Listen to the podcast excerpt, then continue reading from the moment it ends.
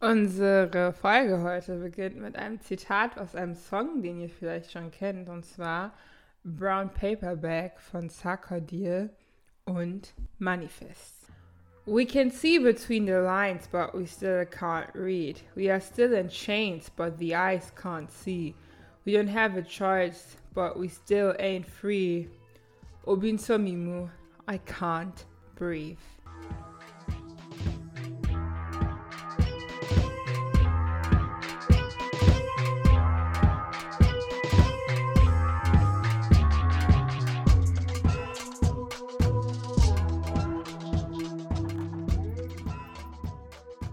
Damit herzlich willkommen bei Namaste Podcast mit Smooth and Die Gondelwindung. Ach, und Gemma. Ja, und das gibt's auch noch. Ich, bin's, äh, ich bin smooth. Nein, ich bin nicht smooth, ich bin Gemma. Oh Lord. Was geht? Mhm. Madame trinkt gerade einen Ja, Karottensaft. nichts. Ja, also ich bin dabei, meinen Magen umzuprogrammieren. Weil wir Menschen ja auch ein System ist und man kann das System bestimmt nicht manipulieren. Also mit einer Darm-Umprogrammierung ist es eigentlich nur so, dass du die Bakterien in deinem Magen fütterst, damit es mehr davon gibt, weil sie durchs ganze Kohlenhydrat- und Zuckeressen weniger werden und dadurch deine Verdauung schlechter wird. Genau, und das werde ich jetzt die nächsten fünf Tage machen. Das heißt, ich werde mich nur von fermentierten Zeug ernähren. Ich werde kein Zucker, keine Milchprodukte, nur Gemüse und Säfte. Ja, also drückt mir die Daumen. Wie was läuft bei dir? Ich habe gestern so ein, ähm, so ein Online-Shopping-Anfängerfehler gemacht. Und zwar, ich wollte nur eine Sache kaufen. Und dann bin ich zur Kasse. It's a Ich lie. wollte so eine Sache kaufen. Und dann bin ich zur Kasse hingegangen, habe ich gesehen, boah, 5 Euro Versand. Komm, ich kaufe noch was dazu, damit es sich lohnt. da bin ich natürlich hingegangen, bin dann direkt zur Sales-Abteilung gegangen, dann da vielleicht noch ein paar Sachen kaufen.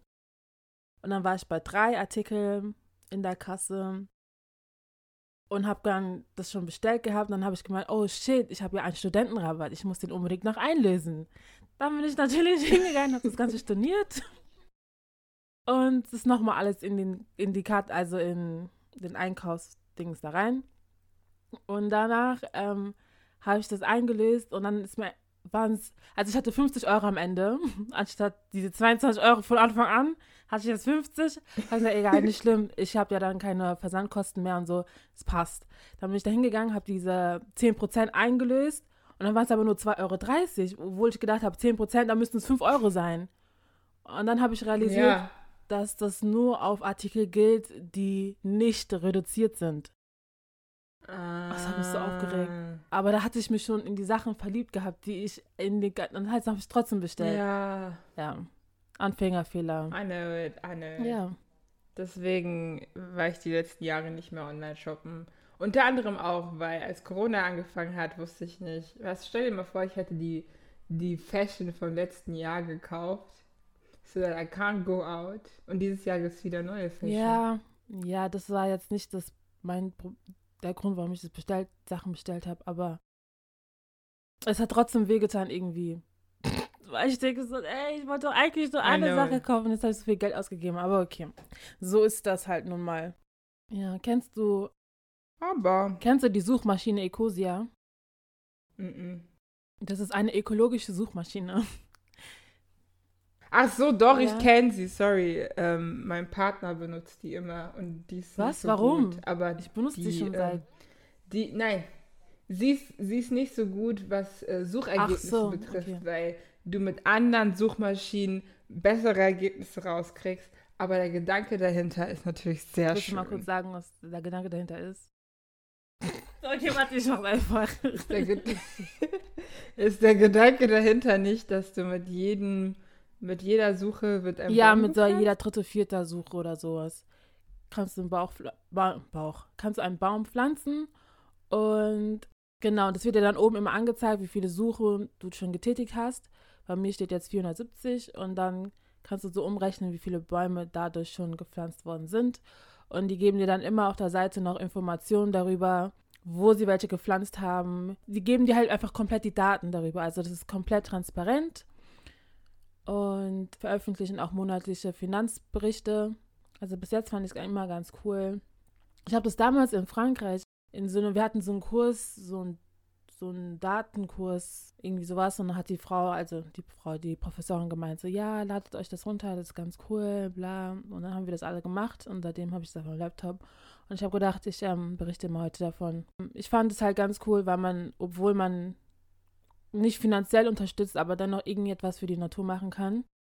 Ja, das ist echt gut. Vielleicht sollte ich mal anfangen damit. Genau, man kann ja bei, man kann es auch als App benutzen, also nicht nur für Laptops, sondern auch für Handys.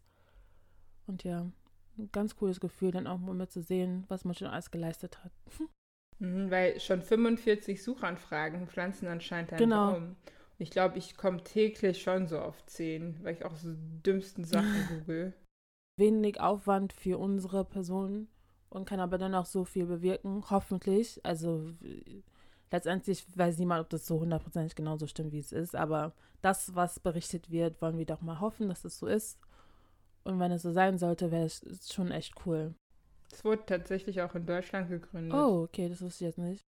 Und falls es auch noch so Menschen draußen gibt äh, wie ich, die sich diese Jahr, äh, Frage auch stellen, weil ich habe sie gerade durch Ecosia ähm, klären können. Ich habe mich äh, lange gefragt, wohin das Kerzenwachs einer Kerze hingeht, wenn die Kerze niedergebrannt ist. Und dadurch, dass sie flüssig wird, verdampft sie. So. Genau, so viel dazu. Ja, dann hat die Uni angefangen für uns Studenten wieder. Ich hoffe, alle Studenten da draußen, die sich das anhören, hatten einen wunderschönen Start in diese Woche. Mhm. Und dass wir alle mhm. motiviert bleiben. Hoffentlich nicht in die ersten Wochen, sondern auch bis zum Ende hin. Genau, da hatten wir ja vor vier Wochen oder so mal eine Folge rausgebracht, ähm, die hieß Post Color 1. Und da hatten wir eigentlich vorgehabt, regelmäßig mal eine Folge zu machen, über den deutschen Kolonialismus zu sprechen und zu erzählen, wie, wie wir da hingekommen sind. Also wie, was heißt wir, sondern wie Deutschland da hingekommen ist und was für Länder sie kolonisiert hat und was für Auswirkungen sie immer noch, hm, wie sagt man das, welche Auswirkungen dieser hatten. Und genau, wie, wie, wie die ganze Situation, diese ganze Beziehung zu diesen Ländern bis heute noch besteht. Und ähm, ja, so viel dazu. Und heute wollten wir weitermachen damit. Mhm. Genau, wir waren, glaube ich, im Jahr 1873 stehen geblieben. Ja, das kann gut sein. Warte, ich check nach. Genau, wir sind 1873 stehen geblieben, als die Afrikanische Gesellschaft gegründet worden ist. Und ähm, damals es noch hieß, es war nur eine Motivation, um Afrika geografisch zu erkunden. So. Jetzt mhm. habe ich mhm. als nächsten Punkt, dass 1881, also schon ein paar Jahre später, ich bin jetzt in die Zeit gesprungen. Zwischendurch sind, glaube ich, auch noch ein paar Sachen geschehen, aber die sind jetzt nicht so relevant für das, was wir hier machen. Auf jeden Fall wurde 1881 der Westdeutsche Verein für Colonization und Export gegründet. Genau, dessen Ziel war es, ähm, den Erwerb von Ackerbau- und Handelskolonien für das Deutsche Reich. Also letztendlich war das Ziel eigentlich immer nur, das Deutsche Reich zu vergrößern. Und das hat man halt dann versucht, auch in Afrika durchzusetzen, weil man gemeint hat, die anderen Länder machen das ja auch, also warum wir nicht auch? So, dann 18, ein Jahr später wurde, also 1882, wurde das Deutsche Kolonialverein gegründet der sich als Interessenverein für die Kolonialpropaganda sah. Wie wir letztes, letztes Mal auch gesagt hatten, es gab so ein, abgesehen von der Regierung, ab, ähm, ein Verein, der sich dafür eingesetzt hat, dass sie auch Kolonien haben wollten. Und es sind mhm. diejenigen, die dann halt alle an der Vorfront waren, diese ganzen Sachen durchzusetzen. Genau, und dann natürlich, weil es dann eine deutsche Kolonialverein gab, gab es dann nochmal einen zweiten, der mit denen Konkurrenz führen wollte. Also auch eine deutsche Gesellschaft, Gesellschaft für deutsche Kolonisation. Aber wieso konkurrieren sie? Also sie hab, ihr habt doch dasselbe Ziel. Ja, aber du kennst es doch. Ich mach das, ich nein, ich mach das besser. Die machen das nicht so, wie ich das haben möchte. Und dann machen die dann auch ihren eigenen Kram. Also ihren eigenen Verein. Und dann aber, genau, aber hier steht dann, dass die fünf Jahre später, also 1887, dann sich zusammengetan haben, also fusioniert haben und dann zur deutschen Kolonialgesellschaft wurden. Und hm. sie hatten, ja genau, und dann hatten sie irgendwie zusammen vier Hauptargumente, warum das Ganze dann nötig sei. zusammengesetzt mhm. und die vier Argumente, einen größeren Absatzmarkt zu erschließen für die deutsche Industrie waren. So ein Ersatz für die nach dem Gründerkrach. Was, weißt du, was der Gründerkrach war? Äh, der Gründerkrach. Das war ein Börsencrash. Ich glaube, es heißt ah, okay. Crash, oder? war ein Börsencrash. Ähm, und jeder weiß, was ein Börsencrash ist. Das heißt, wenn ähm, der Finanzmarkt einbricht und das war in den 1870ern. Genau, 1873 war das Ganze und dann die, ist die Nachfrage anscheinend hier in Deutschland gesunken und dementsprechend war das dann, okay, cool, wir machen jetzt ähm, sowieso Kolonien und dann können wir dann eventuell auch den Absatzmarkt also erschließen und damit dann die deutsche Industrie, ähm, Industrie wieder, wie sagt man das, Industrie wieder in Gang stark setzen. Werden. Genau, stark werden, mhm. in Gang setzen. Das war eines der Gründe. Ein weiteres, weiterer Grund war einfach, dass Deutschland Angst hatte, dass sie unwichtig werden in Europa, weil die anderen Länder ja alle Kolonien hatten. Weil vorher war es ja so, dass England, also Großbritannien, die Großmacht war Dementsprechend haben die ganzen Länder dann auch Englisch gesprochen. Mhm. Und so können sie dann besser mit untereinander kommunizieren. Und Deutschland hat sich gedacht, so, okay, krass, wenn jetzt Englisch so groß wird und so, dann werden wir irgendwann unwichtig und wir können da nicht mehr mithalten. Und wenn wir Pech haben, wird am Ende unser Land auch noch ähm, annektiert und dann war es das mit uns. Also wollen wir auch Kolonien haben, Deutsch, das Deutschtum durchsetzen, so dass dann die deutsche Sprache und dann dementsprechend auch die Kultur ähm, weitergereicht wird. Also als, als dritter Punkt dann auch die deutsche Kultur. So, ist, so, ist so stupid. Also, ja, die hatten halt einfach nur Angst, so da unwichtig zu werden. Die Kultur muss weitergehen, bla bla. FOMO. Und genau, FOMO. Ähm, wie, wie war das vorher? Früher hat man ja gesagt, Deutschland, das Land der, der Dichter und wie? Denker ja, Dichter und Denker. Das heißt, ähm, das ist ganz wichtig, das muss die ganze Welt auch wissen. Aber es ist ja eigentlich alle ähm, Länder, die Kolonien betrieben haben, haben ja ihre Kultur und ihre Sprache als, als überlegen gesehen. Genau, Daher das Wort überlegen. müssen wir das auch wieder im großen Ganzen sehen, dass das Weltbild anscheinend damals war, dass jeder denkt, dass er der Geilste ist. Und deswegen wollten halt alle Leute, dass sie den folgen. Ja, und gleichzeitig wollte man somit auch das Nationalgefühl dann stärken, so wie du gesagt hast, dass man sich selbst dann auch als was Besseres sieht und dass die Leute, die deutsch sind, dann einfach in ihrer Nation ähm, stark werden. Aber weißt du zufälligerweise, ob diese Kulturmission und dieses Auswandern, ob das so gewesen wäre, dass die Leute ausgewandert sind, äh, wären und sich mit den Einheimischen zusammengetan hätten, also auch Kinder mit ihnen gekriegt hätten und so ein Zeug, oder ob sie halt wirklich nur dahin gefahren wären und gesagt haben, so, das Land ist jetzt unseres und wir nehmen es jetzt ein und ihr sollt zurück in den Wald gehen. Naja, also nachdem das, was ich gelesen habe, war es für Bismarck eigentlich nicht so, dass er hingehen wollte und die Leute einfach so übernehmen wollte und so, ihr macht jetzt das, was wir wollen, sondern der wollte eigentlich ein Handelsimperium ähm, Handelsimperium aufbauen. Quasi so ein informelles Handelsimperium, sozusagen eine Beziehung mit den Leuten auf, ähm, aufbauen und dann mit denen einfach arbeiten mhm. und nicht hingehen und denen sich zu eigen machen, sozusagen. Ähm, dementsprechend glaube ich schon, dass das eigentlich so gedacht war, dass die dann da hingehen, ähm, eventuell da Beziehungen schließen und dann vielleicht dann auch so, wie du gesagt hast, so wie du halt gesagt hast, ähm, oh Gott, ey. Ja, genau, so wie du halt gesagt hast, eigentlich, ähm, wie sagt man das, intermenschliche Beziehungen aufbauen. So. Mhm. Also auch, auch in denen gleichbürtig. Also sie sind alle Genau, in der gleichen, Ebene. ja, so, so wie ich lese, auf gleicher Ebene. Also in dem deutsche Firmen mit außereuropäischen Gebieten erfolgreich handeln mhm. und treiben und sie ökonomisch und sie ökonomisch durchtragen, ohne aber deren Territorien zu okkupieren oder eine eigene staatliche oder eigene Staatlichkeit aufzubauen. Also ja, beide Seiten sollten eigentlich Gewinn erzielen dadurch. Mhm. Wir wissen, wie geendet ist. So, ja. Yeah. Also ich habe es ja schon mal in der letzten Folge gesagt, aber Bismarck ist bis jetzt echt mein Man. Aber dennoch gibt es keinen Grund, warum alle in Ghana die, ihre Kinder Bismarck nennen sollen.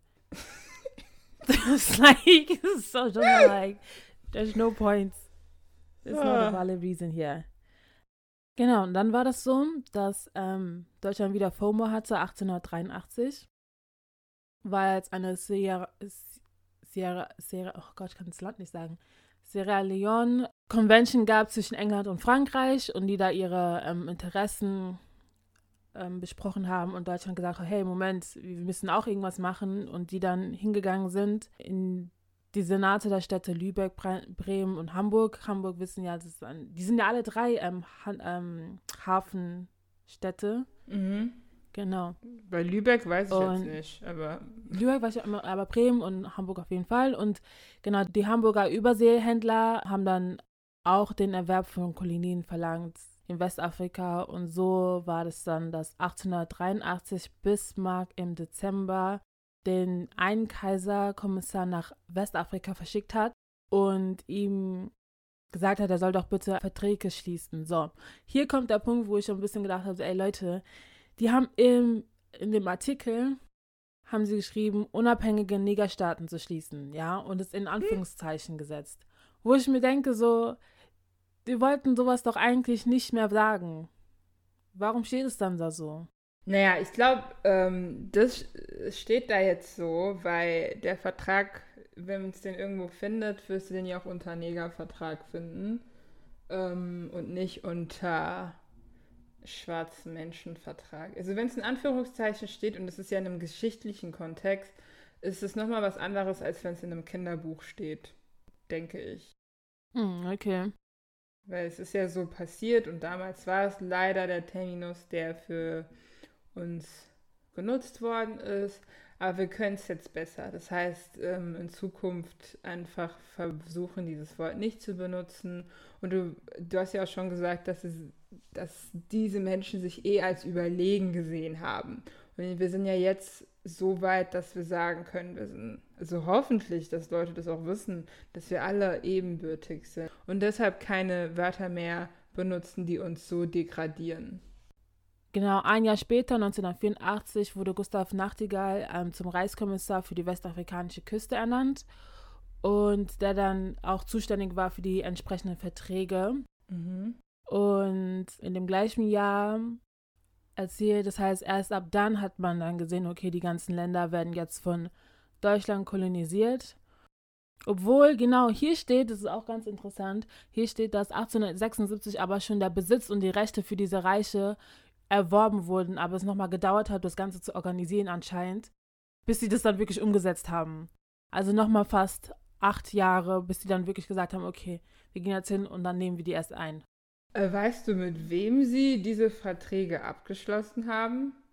Genau, im Juli, folgenden Juli, fing es dann an mit Togoland, also mit Togo, dem heutigen Togo. Mhm.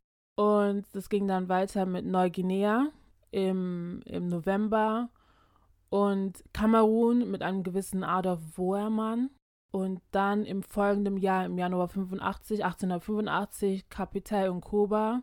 Also es fing dann, dann in den folgenden Jahren direkt an. In den Texten, die ich gelesen habe, stehen halt auch immer die Namen dieserjenigen ähm, Kommissaren drin, die, die zuständig waren für die Gebiete oder für die Verträge oder wie auch immer. Und dann bin ich immer hingegangen und habe versucht, Sachen über diese Leute herauszufinden. Aber da steht nicht wirklich viel also da steht viel, was sie erreicht haben, die ganzen Ehren, die sie bekommen haben, dass sie Denkmale bekommen haben und so. Aber du erfährst nichts über deren privates Leben. Also du erfährst nicht, ob die geheiratet haben, ob die Kinder hatten und sowas. Und ich finde, das wäre schon ziemlich interessant herauszufinden, wie deren Nachfahren jetzt heute im 2021 leben. Ja, ich glaube tatsächlich, dass es nicht gemacht worden ist, bewusst. Einfach auch, weil viele dieser Menschen Genozide in Afrika verrichtet haben. Und ich kann mir gut vorstellen, dass Leute sehr nachtragend sind und es dann auch die Familie ähm, weiterführen. Und es auch irgendwie so zu deren Schutz, weil stell dir mal vor, du hättest ähm, einen Großvater oder einen Urgroßvater, der Scheiße gebaut hat und dann würde man dich immer in Verbindung mit der Person ziehen, obwohl du das gar nicht teilst, die Meinung. Das wäre auch für dich einfach, damit du ein vorurteilfreies Leben hast. Genau, nur ich finde, es ist dennoch interessant zu wissen, ob diese Leute bis heute davon profitieren. Ja, von dem, Fall. was deren Urgroßvater getan haben. Genau, und wenn sie davon profitieren, dann wäre es doch eigentlich nett, weil wir versuchen ja jetzt mittlerweile überall Gerechtigkeit und Gleichheit zu gewinnen. Dann wäre es doch eigentlich, Sorry. dann wäre es doch eigentlich, ja, dann wäre es doch eigentlich doch sinnvoll, wenn man das dann wieder ausgleicht oder nicht. Ja, Und also das ist. Genau, und das ist der Grund, warum ich das gerne wissen würde, ob diese Leute dann auch in dem Bewusstsein leben, zu wissen, okay, wir müssen etwas Gutes tun, weil wir wissen, dass unsere Vorfahren Scheiße gebaut haben. Ja, das ist eine sehr utopische Vorstellung, aber ich glaube, wenn du im Wohlstand lebst und ich lebe nicht im Wohlstand, das ist jetzt auch eine Generalisierung, ich weiß nicht, ob das äh, so stimmt, aber ich lebe im Westen, deswegen sehe ich das ja. Wenn du im Wohlstand lebst, sind dir die Leute am anderen Ende egal. Die sind dir scheißegal. Ich meine, wir reden die ganze Zeit von Fast Fashion, Fast Fashion ist nicht so geil, die ist nicht so gut. Und trotzdem, sobald England ähm, Läden aufmacht, stehen alle vor Primark. Verstehst du, wie ich meine? Oder so Ja, ich Sachen weiß, wie, ich ähm, ich habe mir vor kurzem, ich habe angefangen, die Doku zu gucken, über die Hyänenmänner in Nigeria. Die welche Männer? Hyena-Mans heißen die. Das ist ein Clan der Hyänen Oh, ja. und Bambu, Bambus. Was ist Bambu, das deutsche Wort? Das ist eine Affenart, Keine Ahnung. ähm, die mit denen unterwegs sind, aber die wohnen einfach auf einer Müllheide. Und ich, ähm, dann hatte ich die Diskussion mit jemandem so von wegen, ja, aber wie kommst du, dass diese Menschen auf der Müllheide leben oder wie kommst du, dass dieses Land so verdreckt ist? Zum Beispiel in Ghana gibt es auch diese eine Stadt, die nur voller ähm, Elektroschrott ist. Elektroschrott, was wir aus Europa dahin schicken, unbewusst, weil wir Mhm. verfolgen ja nicht, wenn du dein Handy wegschmeißt, wenn du dein Handy weggibst, wenn dein Laptop wegmisst, du schaust ja nicht, wo es am Ende hingeht. Das wichtige Koltan wird rausgenommen und der Rest wird einfach wieder zurück nach Afrika geschippt und ist dann halt auf dieser auf dieser Platte, weil da drunter ist alles Wasser und da drüber ist einfach so eine krasse Schicht nur Elektromüll.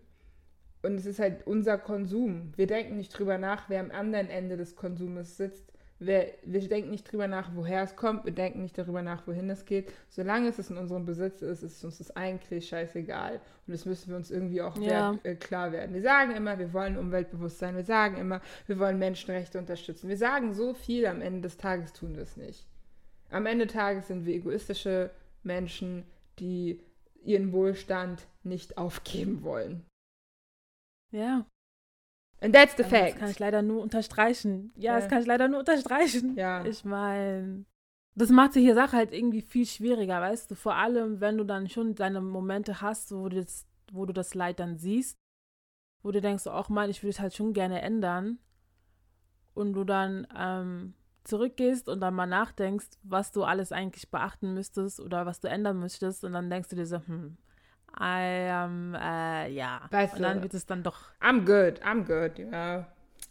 Ich weiß, den Leuten geht's scheiße und so. Und ich glaube, wir als Afro-Diaspora-Kinder haben das eh noch mal ein bisschen stärker, ähm, dass wir halt hier im Wohlstand leben und wenn wir dann zurück nach Hause gehen, leben wir auch noch im Wohlstand, weil Euro ist da ziemlich viel wert. Und, aber ähm, es ist halt trotzdem so, dass dann halt manchmal Sachen und Situationen siehst und dir denkst, es ist so unfair, dass dieses Kind nicht zur Schule gehen kann. Es ist so unfair, dass dies und jenes. Aber wenn wir zurückfahren oder zurück zu Hause sind, ist es, ja, wir sind eine Woche traurig drüber. Das ist aber trotzdem vergessen nach einer Zeit. Oder du akzeptierst es ein, das glaube ich, das ist die größere, die größere Gefahr. Du akzeptierst es einfach als Fakt. Du kannst nichts daran ändern. Es ist einfach so. Und ja, schade, aber solange es dir nicht so geht, ist ja alles gut. Aber das heißt natürlich nicht jetzt für die Leute, die Sachen angefangen haben, ähm, ähm, Ideen haben, Sachen zu verändern, dass sie jetzt aufhören sollen, weil es ist halt so und man muss dann einfach damit leben, sondern macht schon sehr wohl euren, weil ich finde, jede Kleinigkeit ähm, kann was Großes ausmachen. Zumindest für die kleine Person, die da am Ende sitzt, so kann es sehr viel ausmachen. Deswegen sollte man jetzt nicht, weil wir jetzt gesagt haben, äh, ja, so ist das halt manchmal, sondern sollte man dennoch dem nachgehen und das durchziehen. Ja, auf jeden Nur Fall. wenn ich mir halt, genau, weil wir jetzt, wenn wir uns jetzt die Geschichte so anschauen, denken wir so, hm, wenn wir wirklich was ändern wollen, ja, dann müssen wirklich alle Parteien ähm, in sich hineingehen und mal forschen und vieles aufgeben und dann ist der Großteil halt einfach nicht bereit dazu. Ja, So. 80 Prozent von uns, also ich weiß nicht, woher die Zahl jetzt kommt, aber ich sage jetzt einfach mal so, 80 Prozent von uns äh, ist da einfach nicht bereit dazu, so viele Sachen aufzugeben. Ich würde die Zahl sogar höher schätzen. Ich würde sagen 95 Prozent. Ohne Mist. Ich habe mich auch selber erwischt. Ja. Wie gesagt, ich war so, ich will schon Sushi essen, aber kein Fisch. Ich meine, unsere Erde und trotzdem, wir machen weiter, weißt du, was verstehst du, wie ich meine? Es ist halt ja. eigentlich Props für die Leute, die es schaffen, aus diesem aus ihrer Komfortzone, aus dem Komfort, in dem sie leben, auszubrechen und zu sagen, ich leide jetzt dafür, dass das große Ganze irgendwann mal gleich ist. Ja. Also wenn ihr da am Werkeln seid und wenn ihr Ideen habt und wenn ihr Startups habt und wenn ihr Sachen habt in Schwellenländern oder dritte Third, ich finde auch dieses Sagt Wort. man es noch so? Third World Countries. Ich hasse, ich hasse, ich hasse auch das Wort Schwellenländer, weil wir sind wieder back to die Kulturagenda, weil man richtet sich ja nur nach dem europäischen Standard. Aber was ist, wenn der europäische Standard nicht der Standard ist, der den Asien möchte, den Afrika überhaupt gehalten hat oder auch überhaupt möchte? Vielleicht wollen wir noch mehr Pyramiden. Wer sagt, dass wir Hochhäuser wollen? Verstehst du, wie ich meine? Ja. Aber kurz vorm Ende. Warum denkst du, hatten du das in Geschichte nicht so ausführlich? Weil dann diese Fragen gestellt werden, die ich jetzt gerade gestellt habe. Diese eine Frage von wegen, ja, was machen die Nachfahren von diesen Leuten? Wie leben die jetzt zum Beispiel? Solche Sachen. Wo sind die jetzt? Profitieren die heute noch? Solche Sachen. Und dann in Deutschland, ich habe nämlich letztens auch eine Doku gesehen, dass in Deutschland gibt es ja sehr viele Leute, die auch von dem Zweiten Weltkrieg sehr profitiert haben. Und heute immer noch ähm, heute immer noch dieses Vermögen besitzen. Hugo Boss. Zum Beispiel. Adidas. Zum Beispiel. Also es gibt schon relativ bekannte, mhm. so Marken wie jetzt, und dann gibt es richtig viele unbekannte Leute, die auch davon profitiert haben. Und wenn man so die Geschichte wirklich auflegt und alle Leute mal mit Namen benennt, dann müsstest du für die alle dann auch einen Schutz besorgen, so wie du gesagt hast. Du müsstest dann dafür sorgen, dass den Leuten gut, also dass, mhm. dass denen niemand irgendwas tut. Und ich glaube, dafür ähm, möchte man nicht so viel Geld investieren auch. Und die Leute haben auch einfach Angst. Und deswegen ist es ja auch so, dass ähm, diese vielen, also es gibt ja schon viele äh, reiche Menschen hier in Deutschland, so vermögensmäßig, aber die kennt man nicht. Das ist nicht so wie in Amerika, wo du dann Leute weißt, ah ja, die Familie hat Geld und die Familie hat Geld, sondern hier in Deutschland ist das alles so ein bisschen unbekannt. Die leben alle sehr, ähm, sehr verborgen und leben ihren Reichtum sehr bodenständig aus. Keine Ahnung, wie, ich ja. weiß nicht, ob das bodenständig aber ist. Aber das, verstehst du, ja, was ich meine? Das liegt aber auch daran, ähm, dass tatsächlich ähm, Raubüberfälle, wenn du deinen Wohlstand zeigst, viel, viel genau, höher das sind. auch. Und deswegen leben vor allem die deutsche reiche Elite, lebt, also die wirklich reiche Elite, nicht so die, die auf Instagram sehen und die mit ihren G-Wagons und so flexen, die sehen aus ja. wie Bill Gates, weißt du, die jetzt hätten sie ihre Gap Jeans äh, bei Real gekauft und ähm, ihre Schuhe bei Kick, damit halt wirklich sie, sie versuchen sich so gut einzuführen, aber das liegt auch, es ist ja so eine Sache deutsche Kriminalgeschichte, ich weiß nicht, ob du den Fall der Oetker kennst, der Oetker-Familie. Ah, der Oetker? Der, Dr. Oetker. Genau, Oetker. weil wir hatten in der Vergangenheit, also die deutsche Geschichte, Kriminalgeschichte hat in der Vergangenheit viele Geschichten von reichen Kindern oder Menschen, die entführt worden sind und dann halt wirklich stark verletzt worden sind durch die Entführung oder auch gestorben sind. Und deswegen ist es so, wir zeigen unser Wohlstand nicht, wir zeigen unsere Familienmitglieder nicht, damit wir auch keinen Targeting-Punkt geben, uns zu verletzlich zu sein. Mhm. Es ist ja auch so, dass viele Vorfahren von Menschen aus dem Dritten Reich ja. nicht nachzuverfolgen sind, weil erstens zu deren Sicherheit, also Sicherheit, egal positiv oder negativ, es gibt bestimmt Leute, die große Fanatiker von diesen Menschen sind und es auch gut heißen von dem, was der Ur-Urgroßvater, obwohl es könnte sogar der Großvater sein, Urgroßvater oder Großvater gemacht hat und ähm, wie gesagt, ich sehe es halt so für mich, wenn ich mein, wenn mein Großvater oder meine Urgroßmutter Scheiße gebaut hätte, möchte ich nicht damit in Verbindung stehen, weil Menschen mm. dumm sind und dann halt immer diese Sache mit dir in Verbindung bringen werden, obwohl du halt nichts damit zu tun hast. Du bist so, ja, sorry, meine Tante hat es gemacht, aber ich bin nicht die Erweiterung des Egos meiner Tante, ich bin ich selber. Genau, das ist auf jeden Fall ein Punkt, warum ich denke, das wird nicht im deutschen Unterricht ähm, zu groß besprochen. Das ist so krass gut vom Abschweifen, aber wir sprechen ja sehr interessante aber Sachen ist, an. Aber es ist doch wirklich ja. so. Das ist ein Punkt, warum das in Geschichtsunterricht nicht, nicht besprochen wird. Ein weiterer Punkt könnte sein, dass ähm, es einfach sehr viel, sehr viel Zeit einfach im Curriculum, wie sagt man ja, im Schulcurriculum aufnimmt. Ähm, und man sich einfach auf das nächste beschränkt, was hier in Deutschland noch Auswirkungen hat. So Kolonialgeschichte in, also mit Deutschland, das ist ja nicht hier in Deutschland passiert, sondern in Afrika. Und weil das dann so entfernt ist für die Leute, denkt man sich, ach komm, wir konzentrieren uns auf das, was auf unserer, auf in unserem Land passiert ist. Ja, also. Das ist wahrscheinlich auch ein Grund. Ja. Das kann sein, aber das ist ja wieder das, was ich schon mal gesagt habe, so aus dem Auge, aus dem Sinn, wenn es uns nicht mehr betrifft und wenn es nicht ja. hier ist, dann brauche ich es auch nicht mehr so wirklich zu beachten. Genau. Aber ich finde es halt traurig den Leuten gegenüber oder teilweise ist es ja sogar so, ich habe ähm, eine Person kennengelernt, ähm, sie ist Deutsche oder hat deutschen Hintergrund und sie ist aber in Namibia aufgewachsen in einer deutschen mhm. Kolonie. Mhm. Und es ist anscheinend auch so, dass die Deutschen nicht mit den Einheimischen zusammen wohnen, dass sie halt wirklich ihre eigene Stätte haben. Und sie selber mhm. sieht sich auch als ähm, Namibianerin. Ich weiß jetzt nicht, ob das richtig ist. Und ähm, sie meinte dann auch so, ja, also mein Opa, der äußert sich ja schon sehr negativ über schwarze Leute, aber ich sehe es halt komplett anders. Und ich denke mir dann halt so, ja, also wir sind ja nicht mehr in Deutschland, aber es scheint ja so, als sei dieses rassistische Gedankengut, obwohl du noch in Afrika wohnst, obwohl dein Umfeld wahrscheinlich auch schwarz ist, fühlst du dich immer noch so geil, dass du nicht bereit bist, dich mit den Menschen zu mingeln und nochmal in deinem eigenen, dir dein eigenes Gebiet gebaut hast und dann trotzdem nochmal sagst und dann aber trotzdem noch solche rassistischen Sachen sagst. Und das habe ich 2020, ja. 2020 oder 2090 habe ich sie getroffen. Ich war halt so schockiert davon, weil ich dachte, okay, ich weiß, wir wissen zwar alle, wie ihr da hingekommen seid, genauso wie in Südafrika. Und dennoch fühlt euch irgendwie so geil, dass sie trotzdem sagt, ja, aber ja, dieses scheiß Neger. Ne, Sorry, ne, mit ne. dem will ich nichts zu tun haben. Also, ja, ähm, genau. Ich, ja. Und das finde ich krass. Also das finde ich wirklich krass. Und es ist halt so, ja, es ist aus den Augen, aus dem Sinn von uns, aber es dem ja trotzdem noch diese Leute dort, die ja. sich 1850 irgendwann mal auf dem Weg dorthin gemacht haben und haben es wirklich geschafft, 150 Jahre lang, sich mit keinem, also natürlich gibt es schon Leute, die sich da bestimmt gemixt haben. Ich gibt auch bestimmt gute Leute unter denen. Ich denke auch, die Leute dort, die da hingefahren sind, sind hoffentlich im Kerne ihres Herzens auch wirklich gut.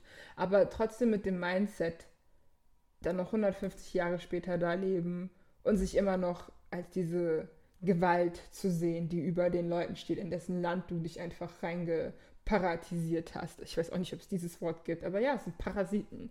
Ja, was ich noch, ein, das waren jetzt wie viele Gründe, warum das alles nicht im Geschichtsunterricht benannt wird. Weil es bis heute halt immer noch. Oh, es gibt das Wort ja? paratisieren, erstmal das. Aber ich, was ich noch sagen wollte, ich glaube, bei Deutschland, weil wir es ja aus deutscher Sicht kennen, ist es aber so, das, das Dritte Reich hat schon sehr viel hier angerichtet. Ja. Und wir, da, wir haben auch sehr viel Nachholarbeit, was das betrifft.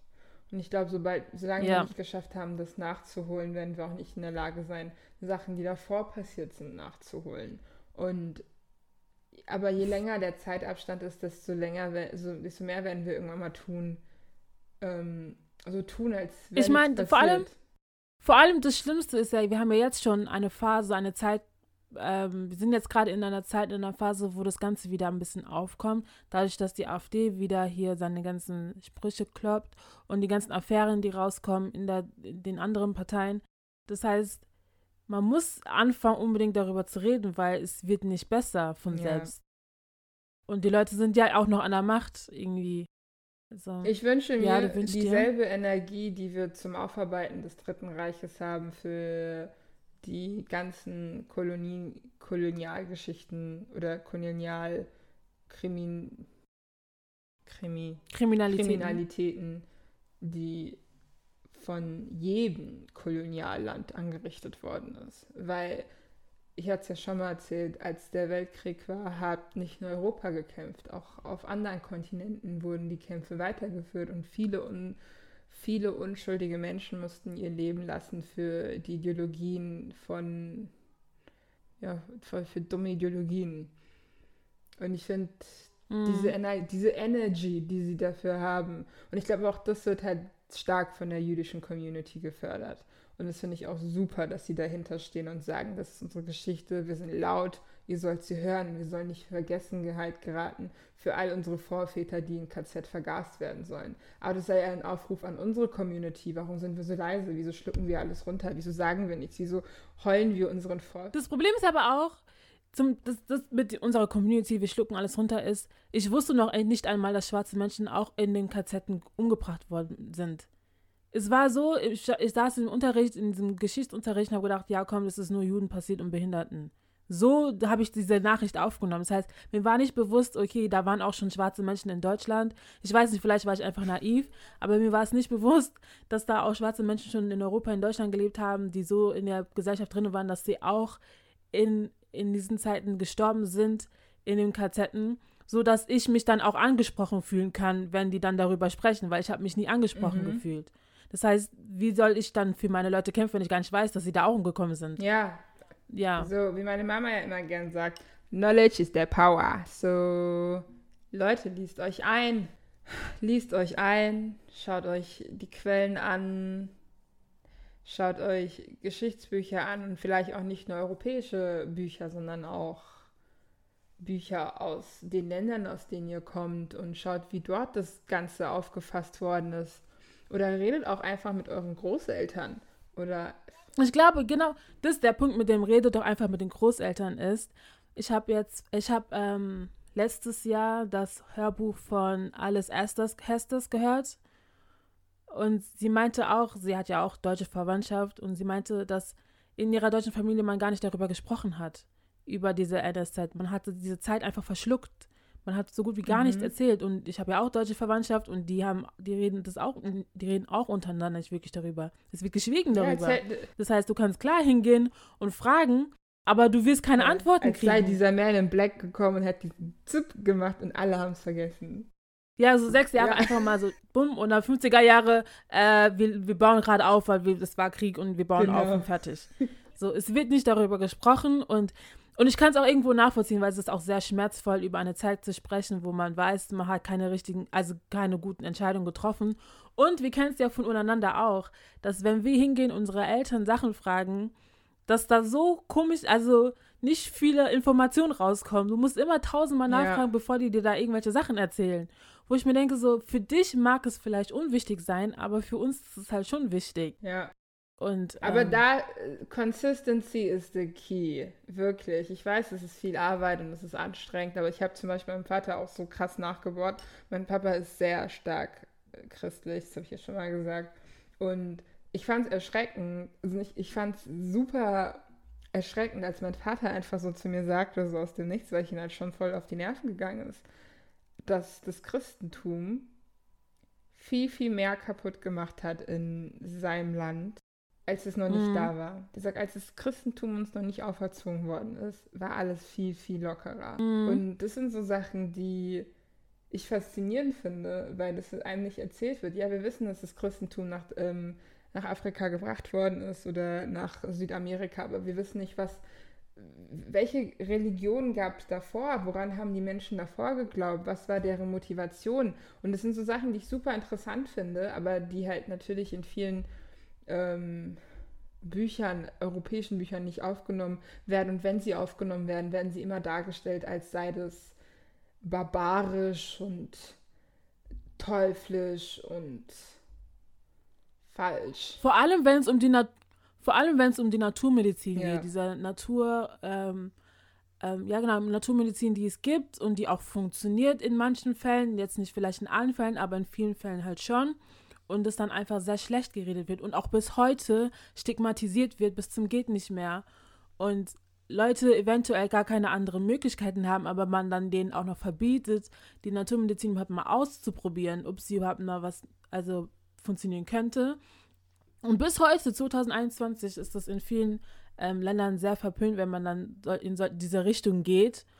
Und ja, da kennen wir zum Beispiel dann auch die Geschichte mit Juju und Voodoo, wo wir dann auch wissen, okay, klar gibt es diese Richtungen auch, die nicht unbedingt gut sind, aber es gibt auch die Naturmedizin, die funktioniert. Und dann kann man die auch einfach irgendwie mal weiterführen oder untersuchen wenigstens, um zu schauen, vielleicht kann man das man, ähm, ja, die Medizin hat ja auch immer neue Ideen, wie die Sachen ausprobieren, dann kann man das auch mal reinsetzen und gucken, okay, wie kann man das da auch ausbilden. Mhm. Ausbauen. Aber ich denke mir eh so bei Medizin, Ausbauen, dass ja. früher gab es keine Medizin, so wie wir sie heute kennen. Und die Leute haben auch irgendwie überlebt. Also, ich weiß, wenn jetzt kommt mit so Sachen wie die Pest und so, aber das war ja auch, weil, weil they were living nasty, okay? So wie die gelebt haben, hätte irgendwas kommen müssen, weil das war schon nasty shit. Ja, Das heißt, wenn du ordentlich lebst und auch ähm, dich regelmäßig wäscht und den Müll richtig entsorgst und so ein Zeug, solltest du auch nicht krank werden. Das ist meine Aussage. Naja, aber danke dir, dass du ähm, das vorbereitet hast. Das heißt, nächstes Mal beschäftigen wir uns mit den einzelnen Ländern, die Deutschland kolonialisiert hat. Also nächsten Monat dann, im Mai. ja, das nächste Mal, wenn wir vorbereitet dann wieder sind. Aber wir waren auch heute Ja. vorbereitet. Weißt du, wir sind keine. Wir sind ja eigentlich mehr so Menschen, die frei, frei Schnauze reden. Deswegen, wir müssen uns jetzt nur ein bisschen eingewöhnen, ein Skript vor uns zu haben. Ja, für diese Reihe Postkolor. Genau. Genau. Was? Dann wären wir jetzt wieder am Ende, Um, glaube ich, mhm. oder? Und was ist dein Medi der Woche? Ich würde jetzt einfach mal sagen Kuchen. Allgemein Kuchen. Sorry. Sorry. Ja, Cake, Cake, Cake, Cake, Cake, Cake. Ja, Und deins? meins wäre tatsächlich Halloumi. Es gibt Ist das Käse? Ja, das gell? ist so Ziegenkäse. Ich glaube, griechischer Ziegenkäse, Grillkäse. Ich liebe ihn. Und den gibt es jetzt wieder bei Aldi zu kaufen. Und sobald ich wieder Milchprodukte essen darf, werde ich ihn essen. Aber ich hatte gestern noch Halloumi, weil gestern habe ich noch normal gegessen, weil wir gestern noch unsere Reste gegessen haben. Aber sobald ich wieder Milchprodukte esse, werde ich mich nur noch von Halloumi ernähren. Wie lange macht ihr das jetzt? Eine Woche? Fünf Tage. Ach, das ist doch okay. Das schafft ihr. Ich glaube an euch. Ja, danke, dass du an uns glaubst. okay, was packen wir auf die Playlist? Ähm, ich will von äh, Bruno Mars und Anderson Park und Silk Sonic, ähm, wie heißt der Song? Door Wide Open? Ja, Leave the Door ja, Open. Leave the Door Open, sowas. den will ich drauf tun. Okay, dann packe ich drauf von Neo und AK Paul, glaube ich. It's so good. Mhm. Ja. Ja, und dann wären wir fertig mit dieser Woche. Genau. Ähm, und wir hoffen, wir hören uns nächste Woche wieder. Mhm. Empfiehlt uns euren Freunden weiter. Genau, ähm, schreibt uns Bewertungen auf Apple Podcast. Ähm, folgt unserer Instagram-Seite Bama Support. Folgt uns auf Twitter, Ähm, Bama Support. Genau. Wenn ihr irgendwelche Fragen habt, Anregungen habt, könnt ihr uns gerne schreiben auf unseren Instagram-Accounts. Oder via Mail Und ja, unter bamaso.pod.gmail.com. genau, also erreichen kann man uns auf jeden Fall. Wir werden auch auf jeden Fall antworten. Mhm. Und ja, Dann, dann bis see dann. you. Tschüss.